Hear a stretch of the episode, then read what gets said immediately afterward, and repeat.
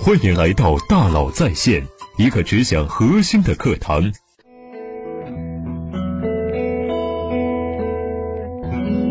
你好，欢迎来到大佬在线。中国的疫情得到了比较好的控制，相对比较安全，这是我们用休克疗法给经济强制性的按下了暂停键才换来的。目前国内的防控重点已经从防止疫情扩散转变为防控境外输入，这是重要的阶段性成果，有理由相信经济很快就能复苏。但是，还有一个重要的问题不应该被忽视：疫情带来的影响，短期是服务业，中期是制造业，长期是失业问题。今年应届生大约是八百七十四万人，同比增加了四十万。劳动力供给大幅增加，又是一年最难就业季，就业压力空前。另一方面，企业倒闭、挣扎自保，或裁员，或延招，或缩招，招聘需求下降，失业的人呢，也许还会更多。怎么办呢？政府和企业他们想了很多办法，比如研究生扩招，比如扩大某些重点领域的招聘，比如给予中小企业更多支持。在国外情况也许更糟，以美国为例，美国的失业人数就一直持续上升。根据 CNBC 的消息，美国累计出请失业金人数超过了一千六百万，而这只是四月九日的数据，现在也许更多，不容乐观。我限制自己不要说多，怕说多就错，所以今天呢，我不想关心世界，我只想关心你。我想和你讨论的是，我们自己应该怎么办。目前更多人的状态是还幸运的拥有一份工作，还能吃得上饭，也许还有车有房，还能养家。但是，担心潜在的失业风险，担忧突然失去工作，稳定的生活突然倾覆。有房有车会变成还不上的房贷车贷，上有老下有小会变成付不完的学费和账单。这样看来，压力确实不小。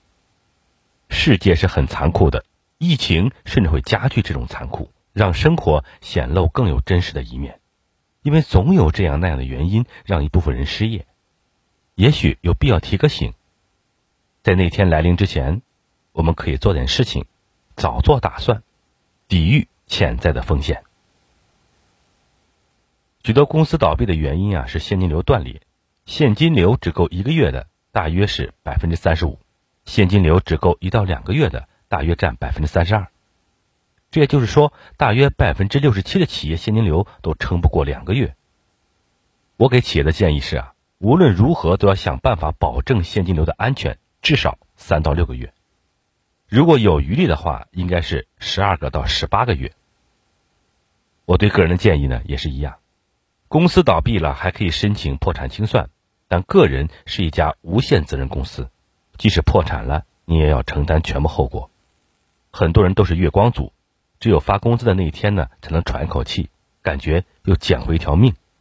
然后呢，就赶紧先还信用卡，再吃吃喝喝买东西，又把钱花完。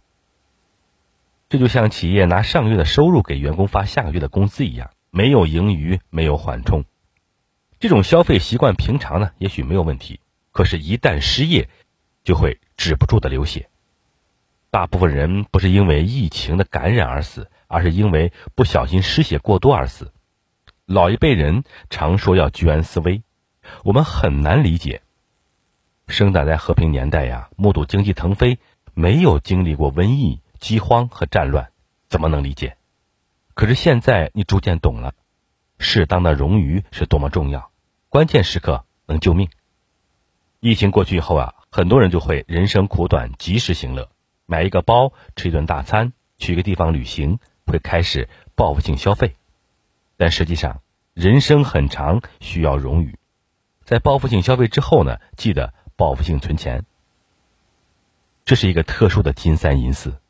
尽管招聘需求大幅缩减，但是好机会依然很多。为什么呢？因为这次疫情错杀了很多企业，那些没能熬过去的，被迫解体，释放出来的养分，成为别人的养料。有些公司不得不裁员自保，但还有一些公司是借着这次疫情的机会，悄悄做了一轮优化。然后去招更多优秀的人，吸收其他企业释放出来的人才。这也是为什么我们会发现有些企业一边裁员一边还在招人的原因。这些聪明的公司啊，其实已经做了一轮置换，这样的置换呢还在继续。市场上的中高端人才呢，永远都是稀缺的，他们永远都值得一份好工作。对于优秀的人来说啊，其实这是一个特别好的机会。如果你对公司目前的状况有担忧，或者渴望更好的职业发展，也对自己的能力呢有自信。可以去投简历面试，谨慎的去尝试。如果不想走呢？如果对企业的未来很看好，想和企业挺过这段比较艰难的日子，怎么办呢？我有两个建议：一个不要，一个要。先说不要吧，不要主动提减薪，这会让老板和同事都很尴尬。也许你是出于责任和好心，但是老板会怎么想呢？如果答应你，其他员工怎么办？答应你的潜台词就是，你看那个谁做了表率，你们其他人也必须主动减薪。但这也许不是老板的真实想法，他会觉得自己被绑架了，你替他做了决定。同事又会怎么想呢？你提了，他提了，我不提，显得很不仗义，于是被裹挟了，很不情愿的减薪也是被绑架了。如果可能的话呢，你换种方式和老板谈谈，调整收入结构，比如承包制、合伙制。虽然有挑战，但是我宁愿独立负责一块业务，愿意承担更多的风险，成为负责人或者是合伙人，主动和公司更深的绑在一起，共担风险，共享收益。基础工资可以下降，奖金部分可以提升，减少公司的压力，或者在弹药余粮比较充足的情况下呢，可以工资奖金都下降，和公司一起分剩余的利润，比如说百分之三、百分之十、百分之十五。他不需要裁员，你也不会失业，你未来收入呢可能还会更多。对个人来说呀，也是难得的转岗转型的机会。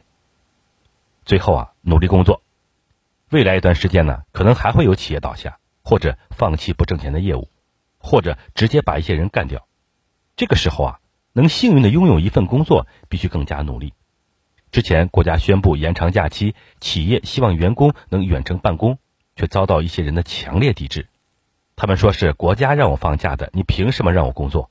他们不知道国家放假，企业买单。老板咬碎了牙，用出钱的方式让员工待在家里，不要添乱。这种情况下呢，当然是要尽量配合在家工作。等到现在老板快没有牙了，企业快发不出工资的时候，他们可能又说没了工作怎么办？这是一些人的心态和说出的话，也许要好好反思。在特殊时期。企业和员工的关系不是雇佣关系，不是博弈关系，而是命运共同体的关系。唇齿相依，唇亡齿寒。所以啊，努力工作，不要抱怨，交付业绩，这样公司才能盈利，你才能有工资。这是最稳定的收入来源，也是保证工作的最好办法。冰山之下的冰体，也许正在加速浮出水面。下雪的时候呢，不是最冷的，雪化的时候更冷。希望很快就能过去。什么时候会能得到缓解？我的判定是，疫情控制后的三个月。我们现在看来，疫情在四五月份能有比较好的控制，就业压力在七八月份也能得到一定缓解。什么时候能真正解决呢？现在看来还没有对抗疫情特别好的特效药，疫苗可能是我们的唯一解。疫苗的研制和测试正在进行，这是一个好消息。可能还需要一段时间，但希望呢能快一点。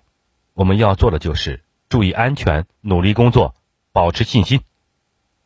好，欢迎加微信幺三五二五五幺六六二九，我将送给你十点商学院的实战内容。好，感谢您的收听，咱们明天见。